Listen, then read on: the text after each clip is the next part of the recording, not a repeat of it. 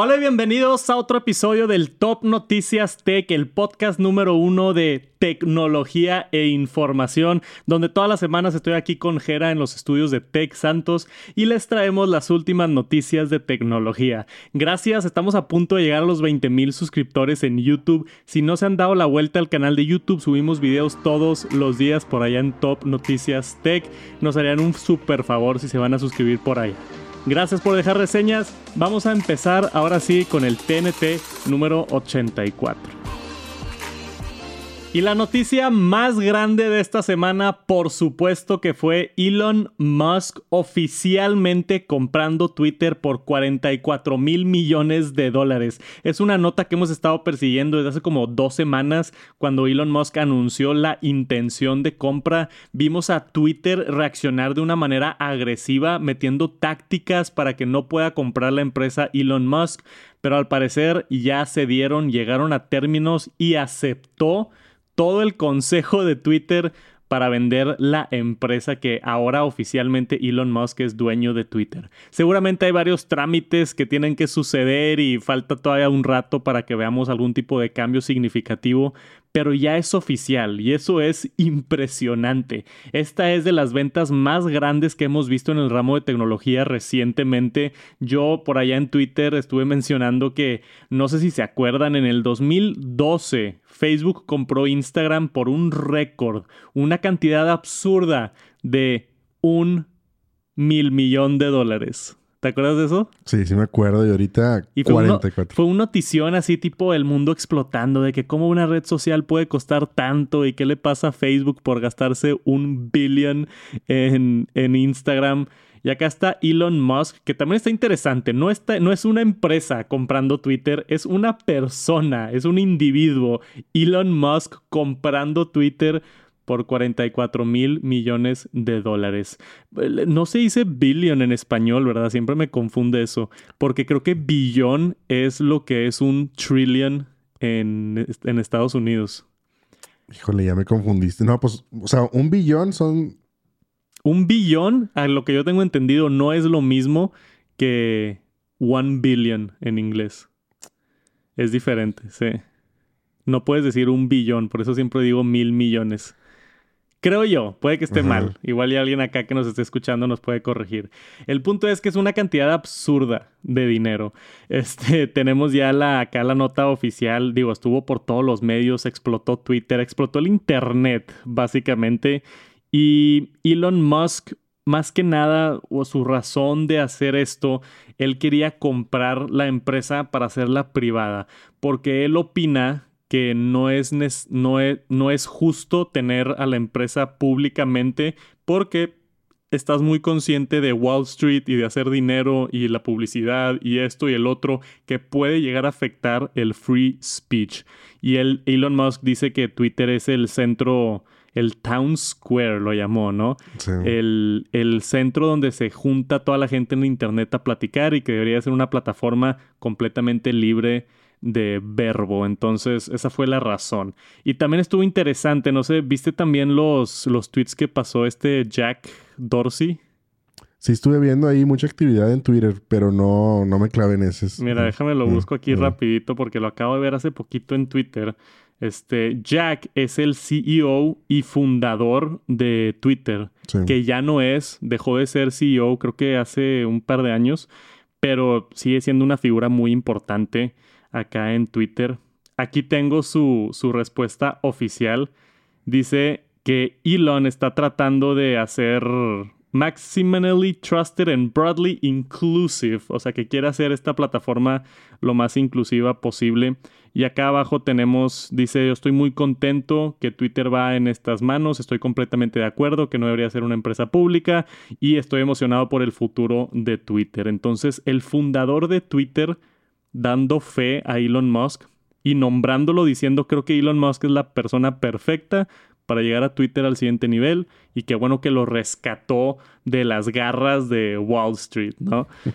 Bien interesante por acá. Y obviamente también tenemos, así como tenemos gente contenta y emocionada, tenemos a gente decepcionada y enojada. Vimos ahí varios artículos de cómo borrar tu cuenta de Twitter, Sí, ¿no? sí hubo mucho de eso. ¿Estuve- ¿Estuviste viendo eso? Sí, sí. Y raza de que ya voy a dejar Twitter, ¿qué es esto?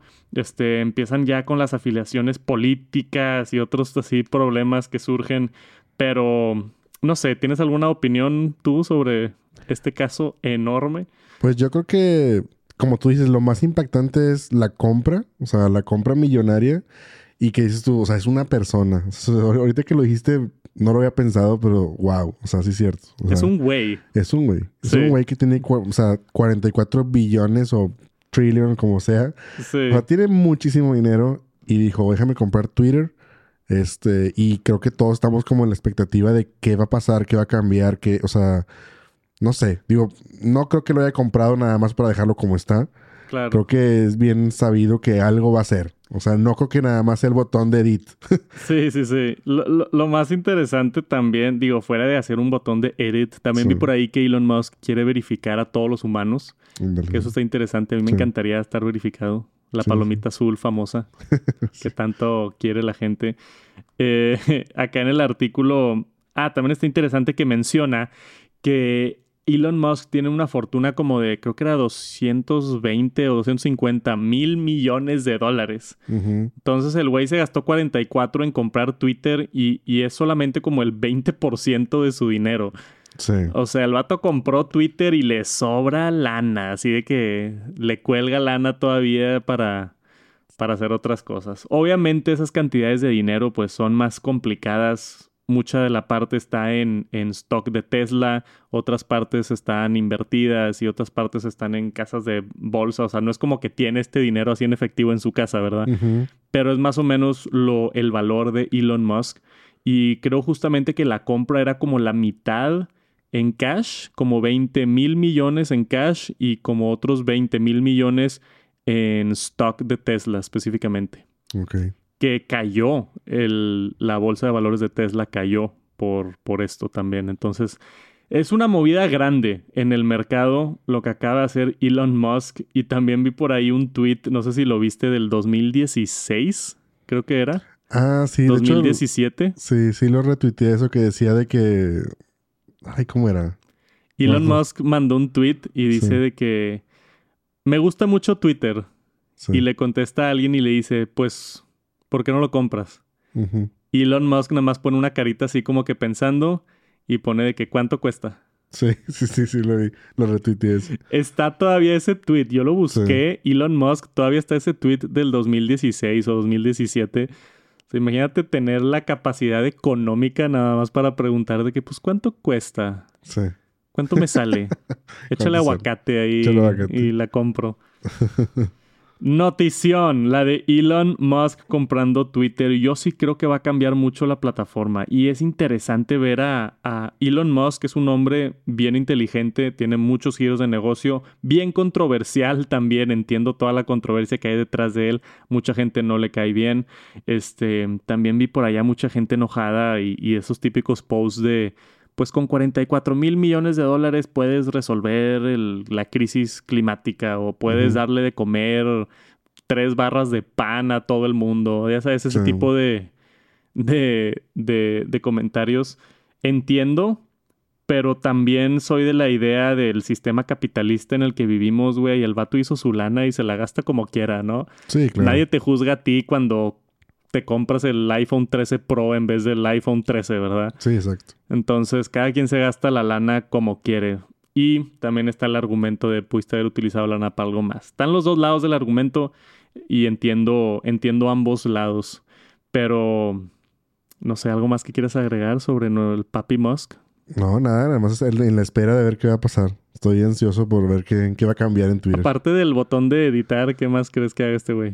Pues eso de verificar humanos es buena técnica porque sí hay mucho bot. Sí. Entonces se me hace que es una, algo interesante. Yo, yo no sé por qué Sí. empresas, digo, redes sociales no han hecho eso antes. Sí. O sea, tan fácil como sube una foto de tu credencial de lector y te damos una palomita de que eres un humano. Y Sí. ya, y que la tengas que actualizar cada dos años. Exacto. O sea, no se me hace tan complicado, ¿no? De que muéstranos una identificación oficial y, y ya. O manda un videíto. Hace poquito estuve en, en, yo lo había hecho hace mucho con la aplicación de Hey Banco. Sí. ¿Has entrado a un neobanco o no? De esos que no vas a la sucursal. Pues no, pero sí a los de cripto, por ejemplo, que te piden eso, verificar, tómate una foto, un selfie, sube, Sí, sube el IFE y todo eso. O sea, hay una manera ya oficial de verificar una persona. O sea, esto es un banco, no es como que te estás registrando a Twitter. Un banco necesita saber quién eres y si eres una persona real. Entonces te piden una copia de tu identificación, pero pues es fácil de falsificar una copia de identificación, ¿no? Entonces te piden también un pasaporte, te piden una foto, te piden un video. Entonces yo, yo tuve que grabar un video de soy Adrián Santos y esta es mi credencial y tipo así, no me acuerdo Sí. qué me hicieron decir. y tienes que mandar un comprobante de domicilio, de dónde vives y que todo esté alineado y correcto para que funcione. Entonces, eh, sé que es un paso igual y un poquito, la gente diría un poquito de más para una red social, pero creo que eso eliminaría el problema de los bots casi Sí. instantáneamente. güey. Sí, definitivo. Aparte que ahorita en la actualidad los, las redes sociales son muy importantes. Entonces, pues teóricamente eres, pues eres alguien en el espacio, digamos, virtual. Entonces, pues ese alguien conlleva de alguna manera que no seas tan anónimo. O sea, también, pues, no sé, digo. También que sepan quién eres o qué. O sea, tú Claro. dijiste algo, hiciste algo, pues que vean también quién eres. No nada más con la mano, ¿no? Como dicen. Sí, todos esos perfiles que también, ¿sabes que Siento que haría, habría menos hate en Sí, redes Sí, sociales. definitivo. Porque hay mucha gente anónima que entra a tirar mierda así a lo estúpido. Que si, güey, si yo le pico a tu perfil de Twitter y, y es tu dirección y tu nombre oficial y todo, pues igual y la gente es más cuidadosa con lo que pone en internet. Sí, también. También puede ser otra solución. Vamos a ver qué hace Elon Musk. Yo estoy bien emocionado por el futuro de Twitter. Me encanta Twitter, lo he dicho antes. Yo no uso mucho Instagram. Entro allá a hacer mis publicaciones de, de Tech Santos y de repente me quedo viendo un par de historias. Pero donde más gasto tiempo y lo disfruto es en Twitter. Entonces emocionado de ver qué cambios hace Elon Musk. Y por ahorita es, creo que la compra más grande que vamos a ver en el 2022. Es un notición esto. Nos encantaría saber también sus opiniones. Déjanos un comentario por acá abajo. Meta, conocida anteriormente como Facebook, acaba de anunciar algo importante esta semana. De hecho, fue justamente el día de hoy que estamos grabando esto. Meta acaba de anunciar su primera tienda física. Se ve bien interesante. Van a abrir esto el siguiente mes en California. Tiene fecha de apertura mayo 9, donde va a dejar a sus clientes probar el MetaQuest 2, su sistema todo en uno de realidad virtual, y también el Portal, que aparentemente ahora se llama Portal. Antes se llamaba Facebook Portal. Le quitaron lo de Facebook y ahora nada más se llama Portal. Y el, el MetaQuest antes se llamaba. Este. ¿Cómo se llamaba?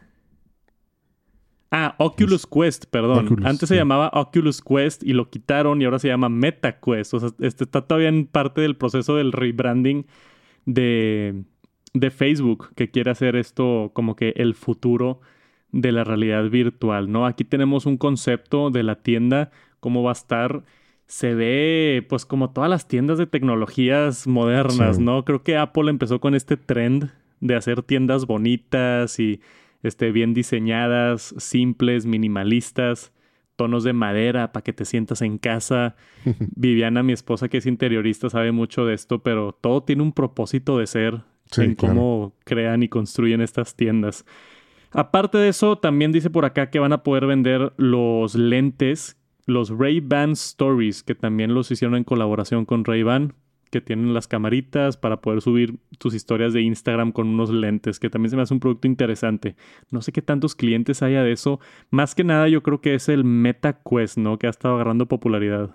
Sí, tengo muchas ganas de probarlo. O sea, digo, ya sé que no va a estar aquí seguramente en México, pero no sé, me da un chorro de curiosidad ya, no sé, meterme en ese mundo. Ese rato que hablábamos del tema ese, como que yo, yo nunca lo he probado, nunca he usado unos lentes, nunca, Sí. no tengo una experiencia, entonces me llama un chorro la atención. Pronto, pronto voy a tener un video en el canal de Tech Santos hablando del MetaQuest. Lo voy a estar probando y todo. Estoy bien emocionado para empezar a hacer contenido de realidad virtual, porque a mí también me interesa mucho. Yo sí probé el Quest 1 cuando salió hace un par de años, no he probado el Quest 2 y todavía es algo como que la gente no le da mucha confianza, como Sí. que todavía no entra bien, bien así a mercado, pero es completamente y seguramente la siguiente etapa de evolución digital que vamos a estar viendo en nuestras vidas, ¿no? Fue el teléfono inteligente que empezó en el 2007 con el iPhone. Yo creo que este año 2022 va a marcar un inicio importante. Deja que Apple saque su realidad virtual, Sí. deja que Samsung saque su realidad virtual, deja que empiece esa competencia seria de la siguiente plataforma, quién va a ser la App Store que va a dominar el mundo virtual. O sea, hay muchas preguntas bien interesantes en este medio. Y ahorita, en mi opinión, MetaQuest es la solución óptima si es que quieres entrar en el mundo de realidad virtual. ¿Por qué? Porque está el HTC Vive, están un par de otros, pero la mayoría necesitan que los conectes directamente a una computadora. Entonces necesitas tener una computadora hábil o está el PlayStation VR que pronto vamos a tener la versión 2 que funciona con el PlayStation 5, pero necesitas tener un PlayStation 5 para Sí. conectarlo. El MetaQuest cuesta 300 dólares, que se me hace bastante bien el precio. Tú lo compras y ya funciona todo perfecto, inalámbrico, sin cables. Ahí tienes la interfase, la App Store, diferentes juegos, tienen ejercicios, tienen, puedes ver Netflix, creo, en realidad virtual, YouTube, esas cosas. Es algo bien interesante. Voy a estar hablando más de eso por allá en, en Santos, pero algo de lo que yo creo que está mejorando con esta plataforma es que están desarrollando más juegos. Tenemos por acá, estos me los mandó Jera, estuvo bien emocionante. Háblanos un poquito de este. Oye, pues estaba viendo eso de, de los juegos. Digo, por eso te decía que me llamó la atención porque no... La verdad no sé por qué no me hubiera... Bien raro. Nunca me hubiera llamado la atención el VR. O sea, y... Y es y que ya tiene años, ¿no? Ya- O ya sea, tiene años, o Desde sea, el 2017, 18 por allá, ya era estoy, conocido. estoy quedando mal como tech. O sea, estoy quedando mal porque no lo había visto. Pero, este... Pues estaba buscando notas y todo eso. Entonces me encontré esto y me llamó mucho la atención cómo se ve el juego. O sea, se ve... Se ve impresionante. O sea, ya, ya quiero probarlo, como te decía, así por aparte. Sí, estamos viendo bien. aquí el, el anuncio, si es que están el- viendo el, el canal de YouTube por acá en Top Noticias Tech. Hasta dato tantito miedo, ¿no? Sí. Acá Go- Ghost, Ghost- Ghostbusters iba a decir. Ghostbusters VR ya está en desarrollo, ya tenemos aquí este anuncio y se ve impresionante. O sea, tú voltear para todos lados, estar literalmente dentro del juego. O sea, esto es con lo que hemos soñado, al menos yo, con Sí, lo que he soñado desde chiquito, ¿no? Y ya se está haciendo más accesible, ya más desarrolladores le están entrando a desarrollar buenos juegos, que eso también es algo bien importante. Exacto. Una cosa es que se haga más popular el hardware, que más gente esté comprando lentes de realidad virtual, ok, pero habiendo poco, pocos clientes, los, los desarrolladores dicen, pues ¿para qué hago un juego para esa plataforma que tiene tan pocos clientes? Entonces es una industria que va lentamente creciendo, pero seguramente creciendo. Tenemos este juego de VR de Ghostbusters y tenemos también ya el anuncio oficial de Among Us en realidad virtual. Entonces, ese también es otro juego que es súper popular y el desarrollador, esto no es así como que un indie hizo una versión, o sea, esto es los desarrolladores de Among Us Sí. hicieron la versión de realidad virtual. Esto para el MetaQuest, para el Rift, para Steam y para PlayStation VR. Que otra vez yo creo que la manera más fácil de jugar esto, si no tienes un PlayStation o no tienes una computadora muy poderosa, es un MetaQuest. 300 dólares es lo que cuesta un Nintendo Switch, por ejemplo, ¿no? Sí, sí. Está súper. Digo, se me hace muy accesible para la tecnología que es y entrar al mundo. O sea, no sé. Está muy interesante. Yo me quedé bien clavado ahorita que lo vi y no sé.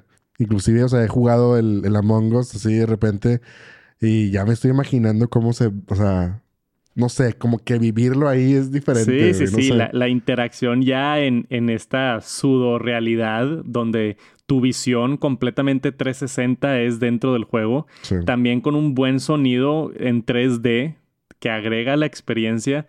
No, o sea, es, es otra experiencia por completo.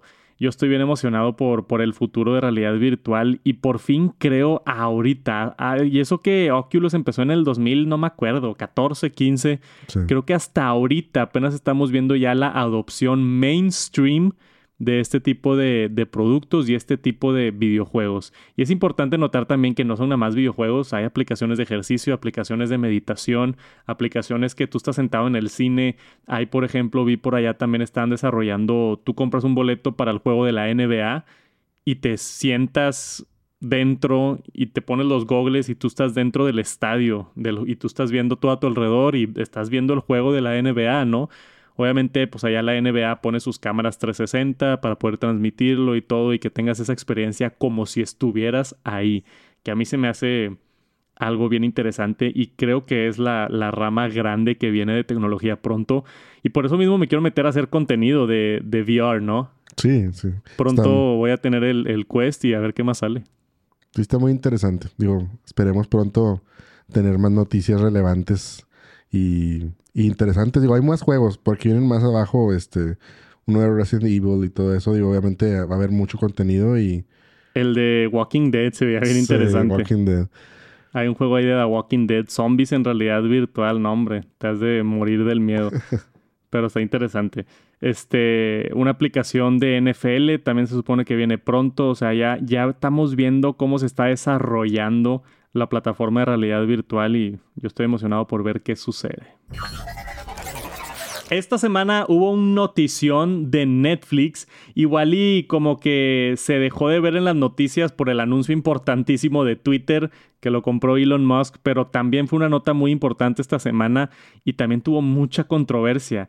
Netflix anunció a sus a la bolsa de valores básicamente que, que por primera vez en su reporte que es semestral, ah no, su reporte trimestral anunciaron que perdieron 200 mil suscriptores y bajó mucho su, su, dinero, su ingreso, ¿no? Sí.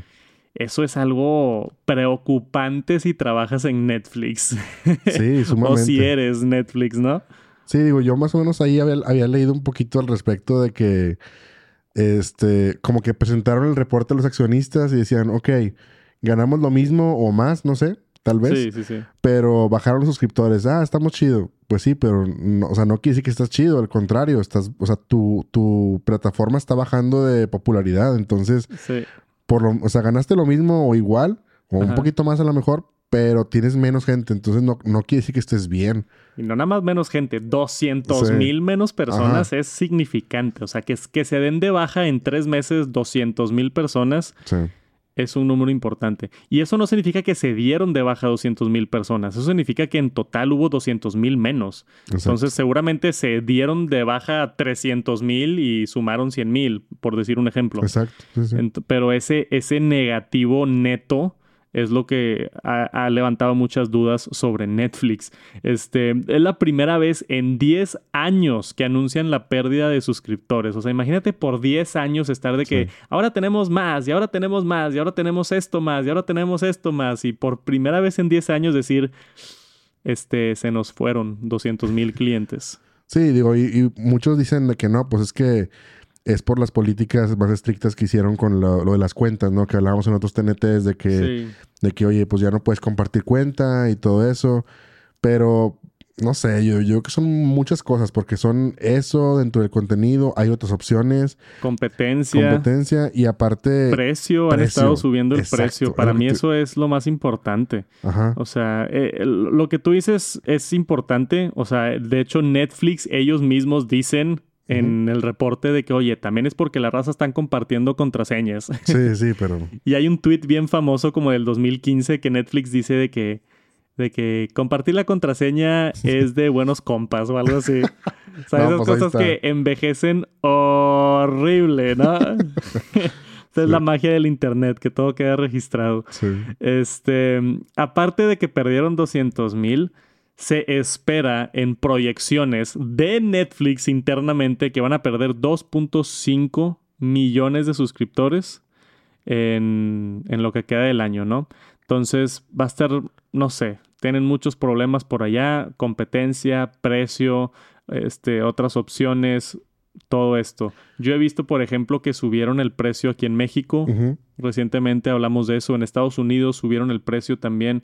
Creo que ahorita el plan está como en 15 dólares de Netflix. Creo que sí. Y, y si quieres 4K, creo que costaba más, ¿no? O sea, es el más caro y por mucho. O sea, Disney Plus cuesta 5 o 6 dólares, Apple TV Plus cuesta 5 o 6 dólares. Sí, 15.49 el estándar plan y 19.99 el premium. O sea, 15.49 si lo quieres en 1080p. Si quieres ver 4K, te cuesta 20 dólares. Sí. Apple TV Plus cuesta 5 dólares con 4K y Dolby todo incluido. O sea, Sí. puedes pagar cuatro meses de Apple TV antes de Netflix. Obviamente es otro contenido, Apple está un poquito más limitado, pero quizá un mejor ejemplo sería Disney Plus, ¿no? Disney Plus también cuesta como 5 dólares o 6 dólares, una cosa así. Tiene Marvel, tiene Star Wars, tiene estas franquicias enormes y es mucho más barato que lo que está ofreciendo Netflix. Y tenemos por acá también la nota esta de The Verge que nos habla de HBO Max. Así como Netflix perdió 200 mil personas, HBO Max agregó 13 millones de suscriptores el año pasado.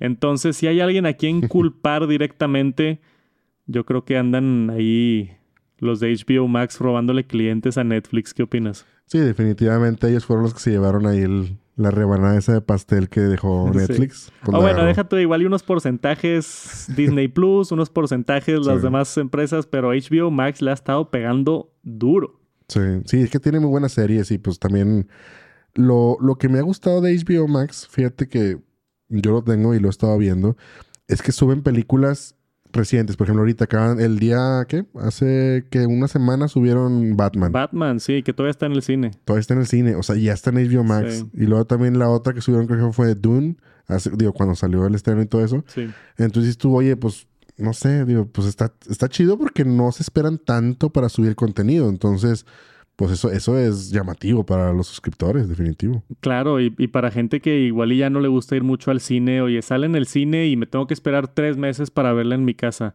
Igual y con HBO Max sale tres semanas después de que salió en el cine y es un plus bien importante. Y no te lo cobran aparte, no, no porque cobran. ahí de repente Disney Plus saca la película, bueno, en pandemia, Sí. la sacaban al mismo tiempo que en el cine, pero te decían, hey, cuesta 10 dólares nada más esta película porque es nueva. sí. Y HBO Max no está haciendo eso.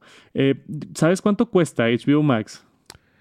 Eh, fíjate que no, porque lo contraté, creo que venía con el teléfono o algo así. Entonces no me acuerdo exactamente el costo.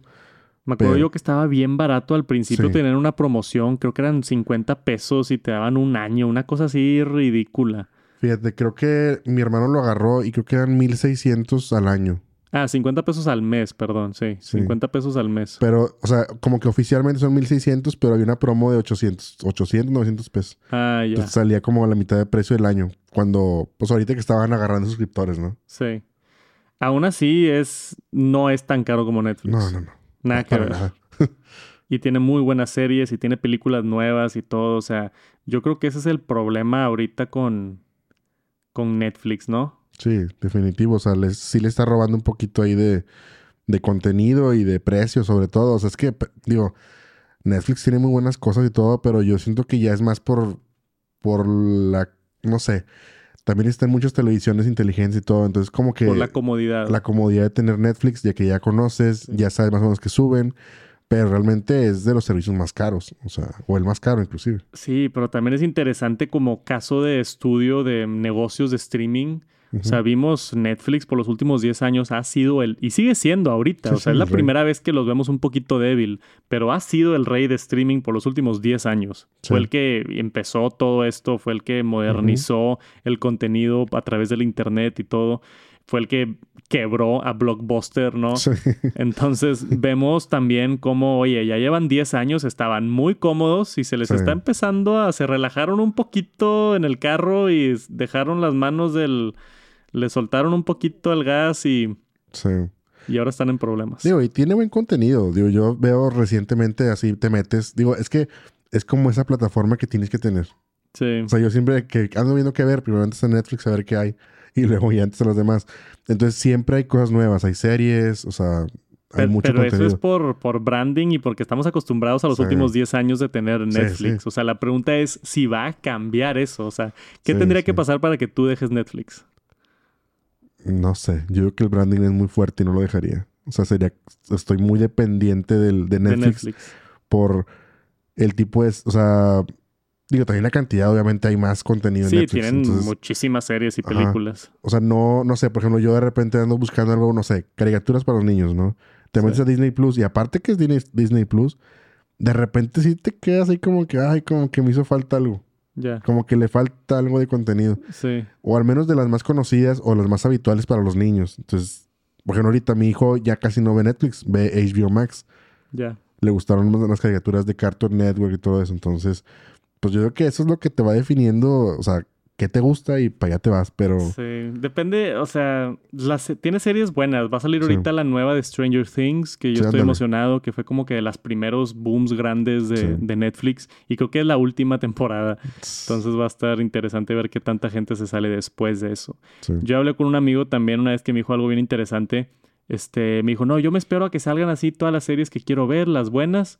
Contrato Netflix un mes, me las echo todas y lo cancelo. sí, sí. Y lo mismo hace con otras plataformas. Entonces Sí. van saltando de plataforma en plataforma, ¿no? De pago un mes de HBO Max, me echo todas las series que necesito, este, o dos meses, y luego me voy dos meses a Netflix, veo todo lo que he visto y luego no pago Netflix en un año, dos años. Sí. Y ah, ya salió la nueva de Stranger Things, y ya salió la nueva de esta que veo, y la nueva de la otra que veo, y se meten y otra vez a Netflix y, y así, os digo. Es buena estrategia, Es pero- buena estrategia, pero tienes que estar quitando la tarjeta Sí. y entrando y todo, y esto y el otro, ¿no? Y, y como tú dices, si, si tu tele, vamos a decir que Netflix ya es como tu tele local, ¿no? Es lo que te iba a decir. Eso es como que el default Sí. de, ok, Netflix es mi, el que siempre está ahí, le pongo a los niños este, una peliculita, una serie para ver mientras ceno, así rapidito. Este, y ya los otros canales son como que más especiales, ¿no? Sí, en mi caso yo no tengo tele. De, o sea, digo, yo tampoco. canal. yo sea, no tengo canales. cable ni nada de eso. Sky y esas Ajá. cosas, yo no tengo. Yo No, ya no. veo exclusivamente el internet. Sí, yo igual, entonces, pues, o sea, lo básico es Netflix. Y luego aparte, digo, muchas veces también tema marketing, lo que tú quieras, pero en los controles de, de las televisiones nuevas ya viene, o sea, Netflix tiene años que está por default el botón. Sí. O sea, por ejemplo, yo ahorita acabo de comprar tele hace que como unos meses que te dije. Y apenas ahorita está Netflix, está Disney Plus, está, está Amazon Prime y no me acuerdo cuál otro está. Son cuatro servicios que dices, ah, está chido porque ya no ocupas meterte el menú, ya está el botón ahí. sí. Pero Netflix tiene años que ya está ahí. Entonces también eso le Sí, agrega. es, es, es como te digo, es branding. O sea, Sí. Netflix fue el primero en hacerlo y por eso mucha gente le tiene cariño y es, y es su estándar. Sí. Pero el hecho de que estamos viendo esta noticia que por primera vez Netflix está perdiendo suscriptores es algo interesante. Han de estar preocupados allá pensando en estrategias, qué vamos a hacer. Este, vi que el CEO de Netflix compartió una, una nota de la posibilidad de tener un plan gratis. Mm, sí, Que sí. eso está interesante también. Un plan gratis con anuncios. Entonces, oye, puedes venir a Spotify gratis, nada más te van a salir anuncios, igual y de ahí hacen dinero también. Claro. Entonces, yo creo que sí va a haber un cambio en el paradigma de, de streaming, porque ya llegamos al punto donde ya maduró la industria, ya hay mucha competencia y vamos a ver qué sucede con esto. También a mí no me gusta que está todo fragmentado, güey. Me choca que quiero ver una película hace poquito con Viviana. Quiero ver tal película. Y yo, ah, bruto, me meto en Netflix, no está. A ver, déjame checar en Prime. No está. A ver si está en HBO Max. No está. La busco en Google. Está en Paramount Plus. No, chingue tu madre. y ahí estoy viendo. ¿Cuánto cuesta Paramount Sí. Plus? Que ni Sí. sabía que existía. No, hombre, güey. sí- sí, sí pasa, fíjate, pero yo me doy cuenta, eh, pero no en todos. Bueno, Apple tiene como que varios canales y ahí junta algunos servicios, pero no todos. Ajá. O sea, no junta Netflix ni junta, creo que HBO sí. Amazon no, creo que tampoco. Pero, o, o sea, en el Apple TV tú puedes juntar varios servicios y Sí. buscar en todos. o sea, yo le pongo Apple TV Plus, digo Apple TV Plus, me meto y te aparecen originales, que son las de Apple, y te aparecen las demás. Entonces de repente ves una serie y dices, ah, me gusta esta serie, y le picas y dicen, para verla tienes que entrar a... y te dice que tienes que tener su suscripción de Paramount o no sé. Y Amazon también tiene eso. Que tú te vas a- así, buscas de que hay unas que dicen Prime y las que no dicen Prime son de otro servicio. Paramount, HBO y así. Entonces, te dan- Amazon tiene eso, dices. Sí, Amazon Ya. en Prime. Pero Netflix no lo tiene, ni lo tiene HBO. O sea, entonces... Es que es bien curioso cómo antes tú pagabas Sky o pagabas DirecTV y pagabas una lana y tenías todos los diferentes canales y tenías que pagar aparte el canal de HBO y tenías que pagar aparte el canal de la NFL y tenías que pagar aparte todo esto. Y llegó Netflix y dijo, ¿sabes qué? Un servicio para todo el contenido y fue la opción perfecta por muchos años. Y ahora ya se volvió a dividir cada uno de las empresas que hacen contenido y ahora estamos otra vez en la misma posición donde tienes que pagar seis diferentes servicios si es que quieres tener acceso a todo. Y no hay un lugar fácil de hacerlo. Debería alguien como que juntarlos todos. Mi sueño es que se junten todos y que cobren 40 dólares al mes o algo así. Sí. Y ya puedas como que ver todo, ¿no? sí. Suena como mucha negociación, pero si alguien logra hacer eso, creo que hay mucha lana ahí. Y por si se perdieron mi tweet esta semana, tenemos un notición de Cupertino. Algo bien curioso. Tenemos por acá una nota de Mac Rumors. La batería de MagSafe, que curiosamente todavía no está disponible en México. Nadie sabe por qué. Sí, no la venden en México. No me he fijado. Yo me la traje a Estados Unidos. La compré cuando me fui a. ¿A dónde? ¿A Las Vegas? No me acuerdo en dónde la compré que andaba ya por, andaba de viaje y la compré. Este, pero lo interesante es que Apple, por su ecosistema cerrado, que tiene muchos beneficios y muchos contras, acaba de sacar una actualización para la batería MagSafe, la batería externa que venden para los iPhones. Y con esta actualización, tú actualizas tu batería, que suena ridículo. Normalmente las baterías no tienen actualizaciones, pero lo más ridículo de todo es que tienen nuevas funciones. Entonces, antes podías cargar un teléfono a través de MagSafe por, con 5 watts tú actualizas tu batería y ahora te permite 7.5 watts de carga. Entonces puedes cargar más rápido tu teléfono simplemente porque se actualizó. Este ahorita es un mejor producto que cuando salió. Y si es que ya tenían esta batería y la actualizaron, se convirtió en un mejor producto, que a mí se me hace algo bien interesante. Y, ah, ah, yo me acuerdo cuando se me hacía ridículo que los AirPods tenían actualizaciones. Me acuerdo los primeros AirPods que, que tenían actualizaciones y fue como, a ver, ahora tengo que actualizar mis audífonos, qué estupidez. Pero pues sí, a veces agregan o mejoran un poquito el sonido, le mueven tantito algo. Y ahora llegué otra vez a ese punto donde, ¿cómo? Qué estúpido. Tengo que actualizar mi batería externa. Sí, ya lo habíamos visto antes, ¿no? O sea, no me acuerdo qué producto salió hace recientemente que también me dijiste lo mismo. No me acuerdo si eran los AirPods, pero que dijimos, mira qué padre que Apple, o sea, compras un producto y lo mejora con una actualización con el tiempo. No me acuerdo si eran los AirPods también que lo mencionaste, pero... Puede ser. Ya el día de mañana voy a tener que actualizar mi paño de Apple. Ándale el pañito. Va a limpiar mejor. no, en serio, se me hace algo bien interesante. Y también levanta la pregunta de por qué no cargaba rápido antes y necesitó esta actualización. Exacto. O sea, podemos ver el lado positivo o podemos ver el lado negativo. Siempre me gusta en el TNT al menos analizar las notas de ambos lados, ¿no? Entonces, si, si me pongo los ojos un poquito más críticos, oye, ¿por qué no cargaba rápido desde el principio? Exacto. ¿Por qué necesitaron una actualización para poder cargarlo más rápido?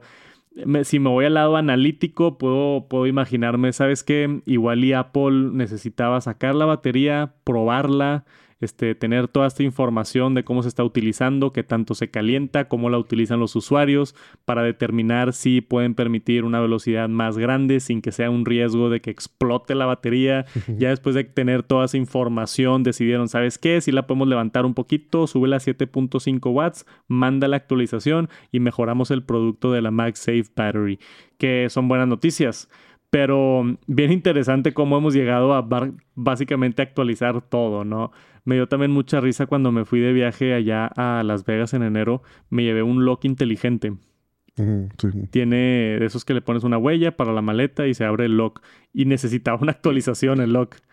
Que dije, ah, no, no puede ser, güey. O sea, necesito actualizar mi candado ahora también.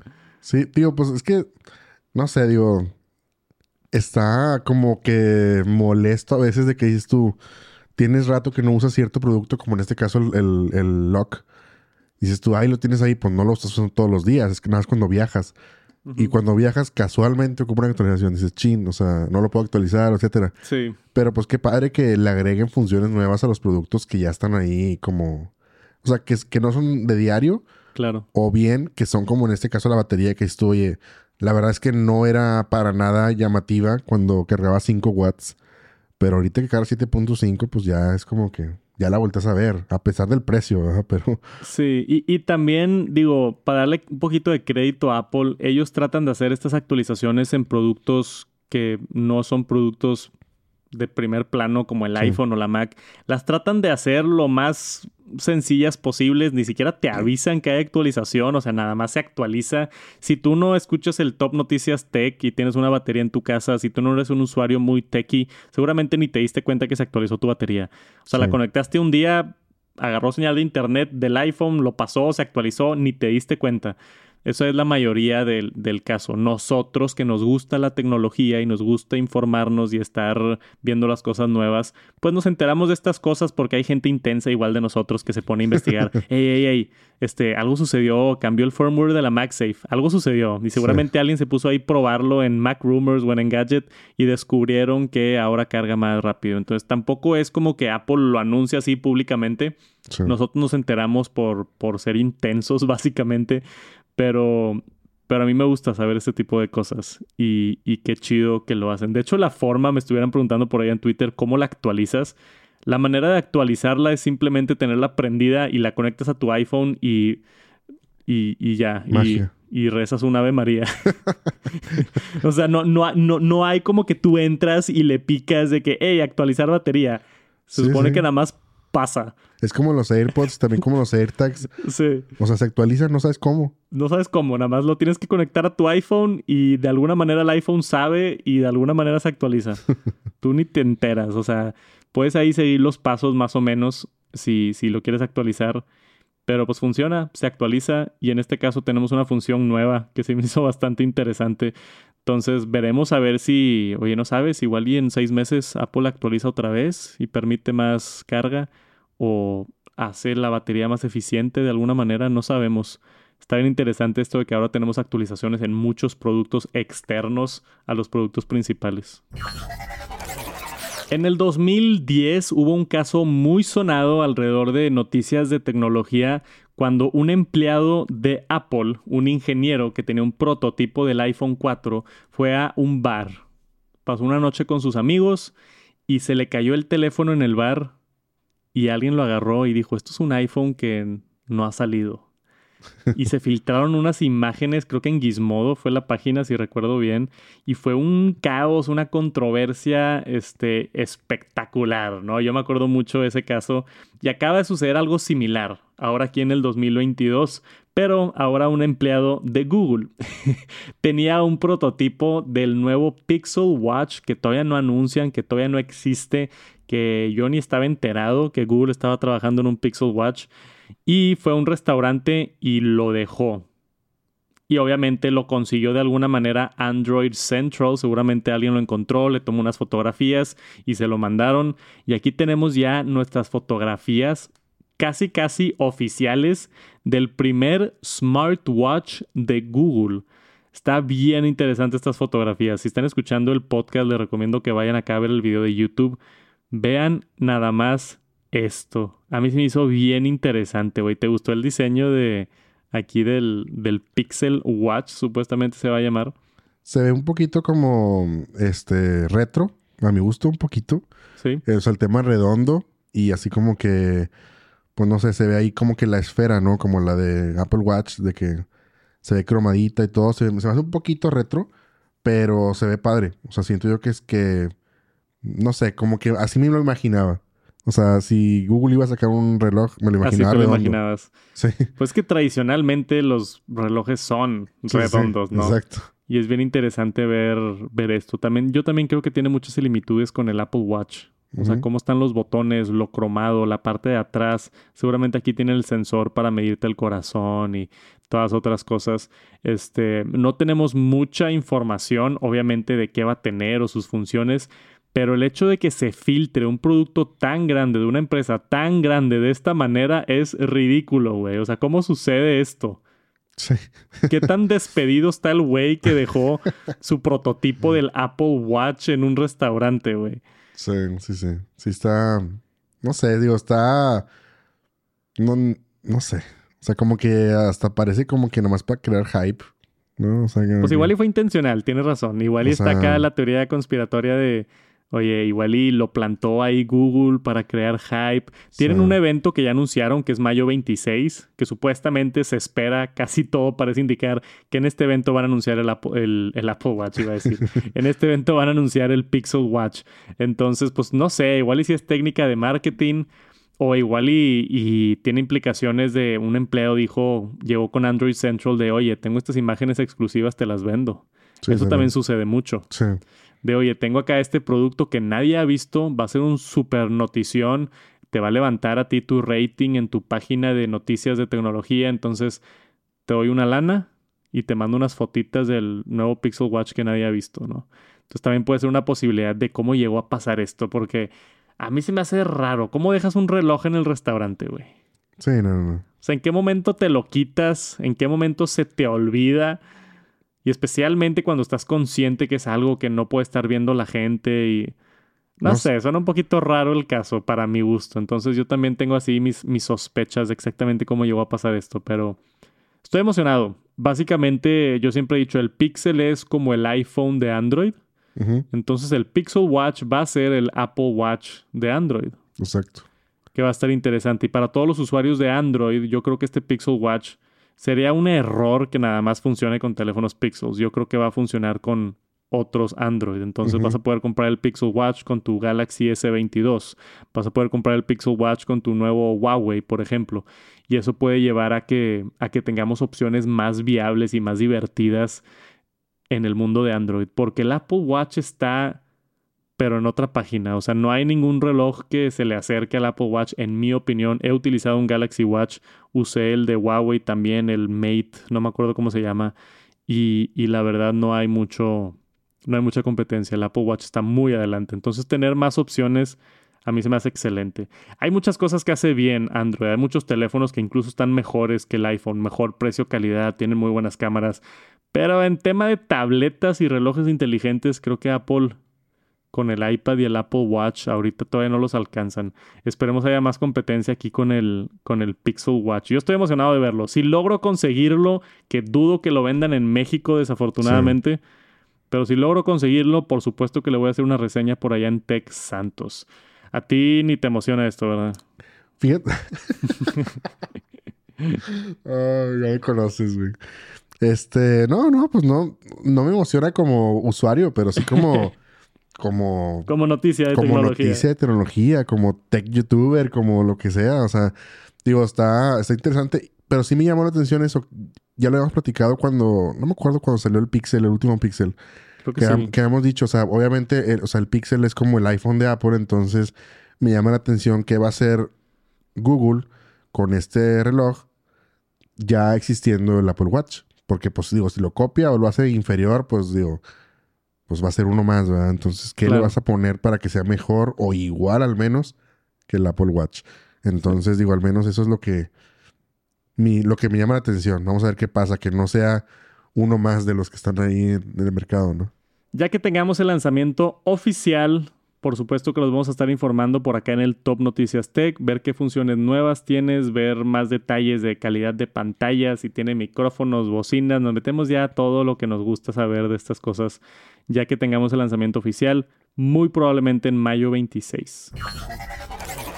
Y Apple ha entrado en una pequeña controversia, como lo vemos de una empresa tan popular como Apple, salen este tipo de, controversias. Aquí sí creo que hay algo de, mérito, hay una conversación importante que tenemos que tener por acá sobre la App Store. Tenemos aquí el reporte de 9 to 5 Mac. Apple acaba de empezar a enviar unas notificaciones a desarrolladores de aplicaciones que tienen aplicaciones viejas diciéndoles, oye, este, tu aplicación es muy vieja, tenemos que actualizarla en los siguientes 30 días o vamos a quitar tu aplicación de la tienda por completo. Y esta sorpresita que se llevaron varios desarrolladores, pues obviamente estaban enojados, ¿no? De que, oye, hice esta aplicación, funciona muy bien, ¿por qué me la vas a quitar de la nada? Nada más porque no la he actualizado en un año o un par de años. Este, y entiendo las críticas y entiendo también el lado de Apple de decir, oye, yo quiero tener una plataforma donde todas las aplicaciones funcionen bien, estén actualizadas con los nuevos parámetros de seguridad y de privacidad y que funcione y que estén optimizados para los nuevos procesadores y toda la lista de cosas que hace Apple con sus aplicaciones, ¿no? Para dar la experiencia buena al cliente. Este, más que nada, acá tenemos una, una queja directamente de Twitter de este cuate que dice, Apple me acaba de mandar este mensaje, tenemos aquí una copia del mensaje y dice que en 30 días, si no actualiza su aplicación, la van a quitar. Y dice que esto es injusto para desarrolladores de videojuegos, más que nada se está quejando de videojuegos, porque dice, hay videojuegos de consolas del 2000 que pues no las actualizan y, se quedan ahí, ¿no? Y puedes jugar otra vez un juego retro, divertido, padre. Y por ese lado sí lo entiendo, ¿no? De, oye, creé este juego y avanzó la plataforma, igual y cambiaron las cosas, pero pues yo quiero mantener acá mi juego retro, ¿no? O así como le hace Nintendo que saca como que la App Store retro. No sé si en algún punto tendremos una App Store de Apple con juegos retro. No sé, es un tema bien interesante. Entiendo yo ambos lados del argumento. Este, creo que es importante tener actualizaciones en aplicaciones que utilizas porque, pues no sé, hay riesgos de seguridad y privacidad y que funcionen bien y esto y el otro. Pero también entiendo el hecho de que, oye, hice un videojuego padre hace un par de años, ¿por qué me lo estás quitando? que si no tengo nada que actualizar. Pues yo creo que, digo, tiene mucho que ver el tiempo que hayan como definido como para saber cuándo es cuándo, o sea, cuándo es mucho que no haya actualizado. Este, pero yo creo que, no sé, yo siempre, no sé, al menos soy yo. Estoy buscando una aplicación, digo, quiero una aplicación, no sé, para dibujar.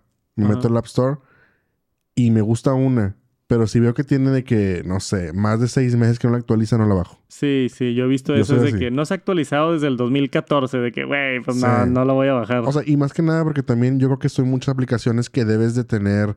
No creo que en tanto tiempo no sea necesaria una actualización de interfaz, porque muchas veces, por ejemplo, no sé, han cambiado los iPhones de tamaño, han cambiado de resolución, entonces yo creo que eso mínimo tienes que actualizarlo, o sea, el notch, o sea, muchas veces bajas una aplicación viejita y todavía tiene la forma del, no sé, del iPhone 5, la resolución, o sea, y la ves y tú, esto no, o sea... Sí, se ve mal. Se ve así como que escalado y, y, el notch le corta contenido y... Exacto. Entonces, no... Digo, depende de la aplicación, pero yo siento que las actualizaciones deben de ser regulares más o menos cada que te gusta. O sea, cuando mucho que sea que no requieran nada. Yo creo que perdido cada seis meses es necesario mínimo algo, ¿no? Sí. Creo que el tiempo, no dice aquí la nota específicamente, pero yo había leído otro, otra nota que creo que el tiempo que está dando Apple son seis meses, justamente. Entonces, si tú no has aplicado, actualizado tu aplicación en seis meses, tienes que actualizarla o al menos darle una checada a ver, este, no estoy rompiendo ninguna de las reglas nuevas, este, cómo estoy en el tema de privacidad, cómo estoy este, optimizado para nuevos tamaños de iPhones, ese tipo de cositas que estás mencionando, que, que no necesariamente son actualizaciones de la aplicación, de que, eh, déjame agrego este nuevo nivel a mi videojuego, son actualizaciones de, de pulir la aplicación, que funcione mejor, quitarle unos bugsillos, este, actualizarla a los términos y condiciones de la nueva tienda de Apple y, esto y el otro, ¿no? Hemos visto, visto mucha controversia de, la App Store con Apple, ¿no? Tuvimos el año pasado el caso de Epic contra Apple y, y, cuánto es la comisión y todos estos temas. E, e, es importante todo esto porque hay muchos desarrolladores que de esto viven, ¿no? Pero también el argumento ahí es, pues si te dedicas a hacer aplicaciones, actualizarla una vez cada seis meses no es el fin del mundo, ¿no? Exacto. Deberías de estar actualizando tus aplicaciones. Yo creo que esto va más la queja, o la que vemos aquí, el ejemplo que vimos es para videojuegos. Hice un videojuego padre hace un par de años y... ¿Por qué lo vas a quitar, no? Pues sí, pero pues digo, volvemos a lo mismo. O sea, si está, por muy padre que esté, si lo hiciste hace un par de años, la resolución ya cambió de los teléfonos hace un par de años. O sea, yo cuando mucho, cada año, cada seis meses, como decíamos, o sea, no sé, hiciste un, el juego del ping pong, o sea, la bolita. Bueno, ok, pues actualízalo, cambia el color, o sea, no creo que sea... O sea, sí entiendo la problemática de que ¿por qué lo va a actualizar? Pues sí, pero... Sí. Pues simplemente cambia el color, la bolita y ya. O sea, o dar una pulida a la resolución, al icono, inclusive. Muchas veces ya. Sí, cambia el icono o algo. El icono va cambiando. O sea, ¿cuántas veces hemos visto que cambian los iconos de Instagram? Oye, ya cambió como cinco veces. Sí. O sea, pues. también él dice que, que, videojuegos de consolas, pues no los tienen que cambiar. Y la Eso tampoco es cierto. O sea, hoy en día ya Call of Duty tiene actualizaciones casi todo el tiempo y todos los videojuegos ya se está prestando más el software as a service, donde los, lo actualizan continuamente para, para dar una mejor experiencia, para que funcione mejor y esto y el otro. No sé, igual y a mí me gustó esa idea que dije de, de igual y hacer una pequeña sección en la App Store que sea tipo retro. Sí. Y así tienes los dos mundos, ¿no? Oye, raza que ya no quiere actualizar su aplicación, igual y puedes aplicar para dejarla como legado o aplicarla para dejarla como retro y tener una sección de la Apple Store que sea de que retro apps. Sí. Pudiera estar... Le voy a vender esa idea a Apple. Apple, ¿estás escuchando? para todos esos videojuegos que igual y, oye, lo hizo un desarrollador indie y el desarrollador, no sé, se murió y ya nadie tiene acceso a su cuenta. Y Sí. hay gente que le gusta ese videojuego. O, o no tiene los recursos para estar editando ese videojuego. O algo así, ¿no? Que puedan aplicar a, a dejarlos permanentemente de, de alguna manera. Este, no sé, estoy inventando. Puede que esté completamente horrible esa idea. Pero es algo que se me ocurrió ahorita. De todas maneras, es una interesante conversación, que eso es lo que queremos aquí transmitir en el Top Noticias Tech, darle la información, eh, ambos lados del argumento y poder dejar alguna opinión al respecto. Si nos quieren compartir algo, estamos siempre al tanto ahí en Instagram y Twitter, arroba Top Noticias Tech, y compártenle notas al Jera. En, Sí. ¿Cómo? Gerardo Eli. Aquí está, aquí está. Ah, es- ah, ya tenemos acá los iconos nuevos, se me había olvidado. Jera acá hasta arriba y Tech Santos, pues ya te las sábanas, ¿no? Como dicen. Sí, ya es la de siempre. Parece que es la semana de filtraciones por acá en el TNT. Otra filtración grandísima. Imágenes oficiales de los nuevos audífonos de Sony. eh, directamente la nueva versión de los increíblemente populares WH-1000XM4. Esos nombres que se arma Sony, güey. Sí. Se sientan así un, un equipo de marketing y dice, ¿cómo le vamos a poner estos nuevos audífonos? Y un vato levanta la mano y dice, WH-1000XM5. Se me hace un buen nombre. y dicen, sí, jalo. Jalo. Suena Sí. bien. Sí, Suena sí. pegajoso. Sí, se la bañan. ¿eh? Oye, ¿por qué no les ponen de que Sony's este No, pues no- band o eh, los Simplemente XM5. Ya, XM5 estuviera mejor, sí? Ya. Los XM5. ¿Sí? está bien. No le tienen que poner así como que los Studio Buds o esos tipos Sí, de nombres. exacto. O sea, no todavía están allá. Todavía si no eres tan creativo, quédate en XM5. bueno, estos son. Tenemos básicamente en el mundo de audífonos con cancelación de ruido, hay tres empresas grandes y reconocidas, al menos a nivel comercial exitoso, ¿no?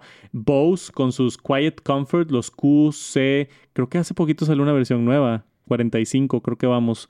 Los Sony con esta versión y los AirPods Max, por supuesto, también que, digo, son mucho más caros, pero y tienen un nicho más específico de personas como fanboys como yo.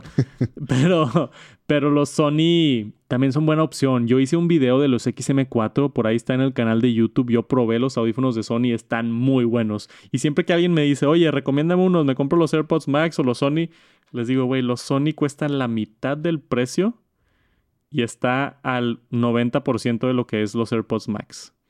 Entonces vale muchísimo más la pena comprar los Sony, a pesar de que me encanta Apple, porque simplemente no vale la pena que estén tantito mejor los materiales y que se conecte un poquito mejor a tu iPhone y pagar el doble, ¿no? pues tendrías que ser muy, muy Apple fanboy. Sí. Yo Que sí, sí lo he somos. pensado. Sí, sí, sí. Yo también estoy, estoy por caer así tantito, pero...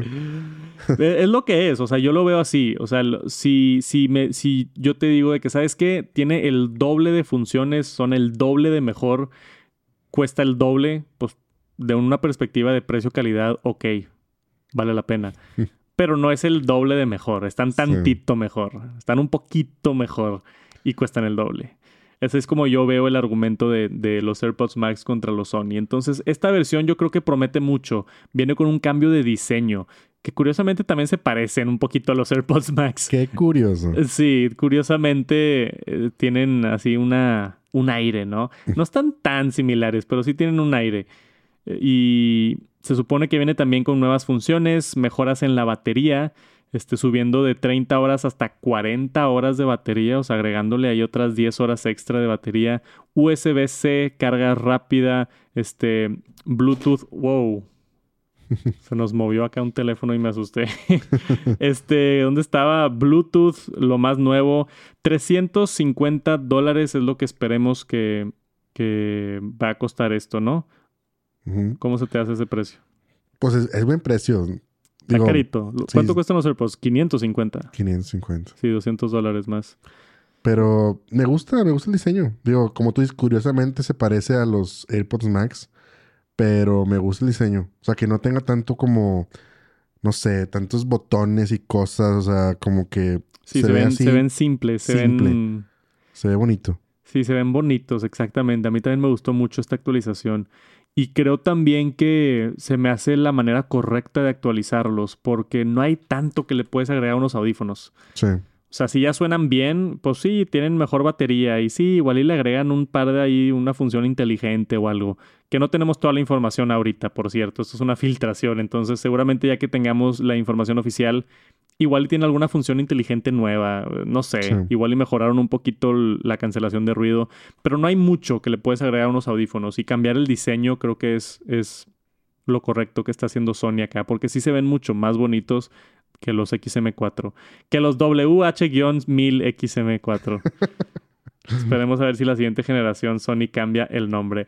Por ahorita, si están pensando en comprar unos audífonos buenos de cancelación de ruido, un par de, de latas de buena calidad para escuchar o para tener en el avión y cancelar ruido, eh, yo me esperaría un ratito, porque no creo que falte mucho para que salgan estos Sony y va a ser una muy buena opción. Y tenemos una nota interesante de TikTok. TikTok ha estado dominando el mundo de noticias y de redes sociales últimamente. Tenemos acá un reporte oficial de Sensor Tower reportado por TechCrunch. TikTok fue la aplicación más descargada en el primer cuarto del 2022 pasando Instagram, pasando Facebook, pasando WhatsApp, Telegram, pasando absolutamente todas las aplicaciones del mundo. TikTok número uno. Por si tenían algo de duda, porque todavía hay gente que es de que, nah, ¿quién usa TikTok? sí. este, mm, TikTok no es lo mío, TikTok no creo que dure. TikTok no nada más ya duró, ya es la red social más descargada de todo el mundo. Sí. Qué impresionante. ¿Tú Es- usas TikTok o no? No. Eres de los que se resisten todavía. Sí, yo no tengo cuenta ni nada, no. O sea, digo, obviamente ves de repente TikToks en, en Facebook o en Reels, pero no, no. TikTok no. La app superó 3.5 mil millones de descargas. Wow. ¿Cuánta gente hay en el mundo? ¿7 mil millones? ¿8 mil millones? Una cosa así. Digo, estoy seguro que igual Sí. y varias personas lo descargan en varios dispositivos. No Sí, es como que una descarga individual cada quien.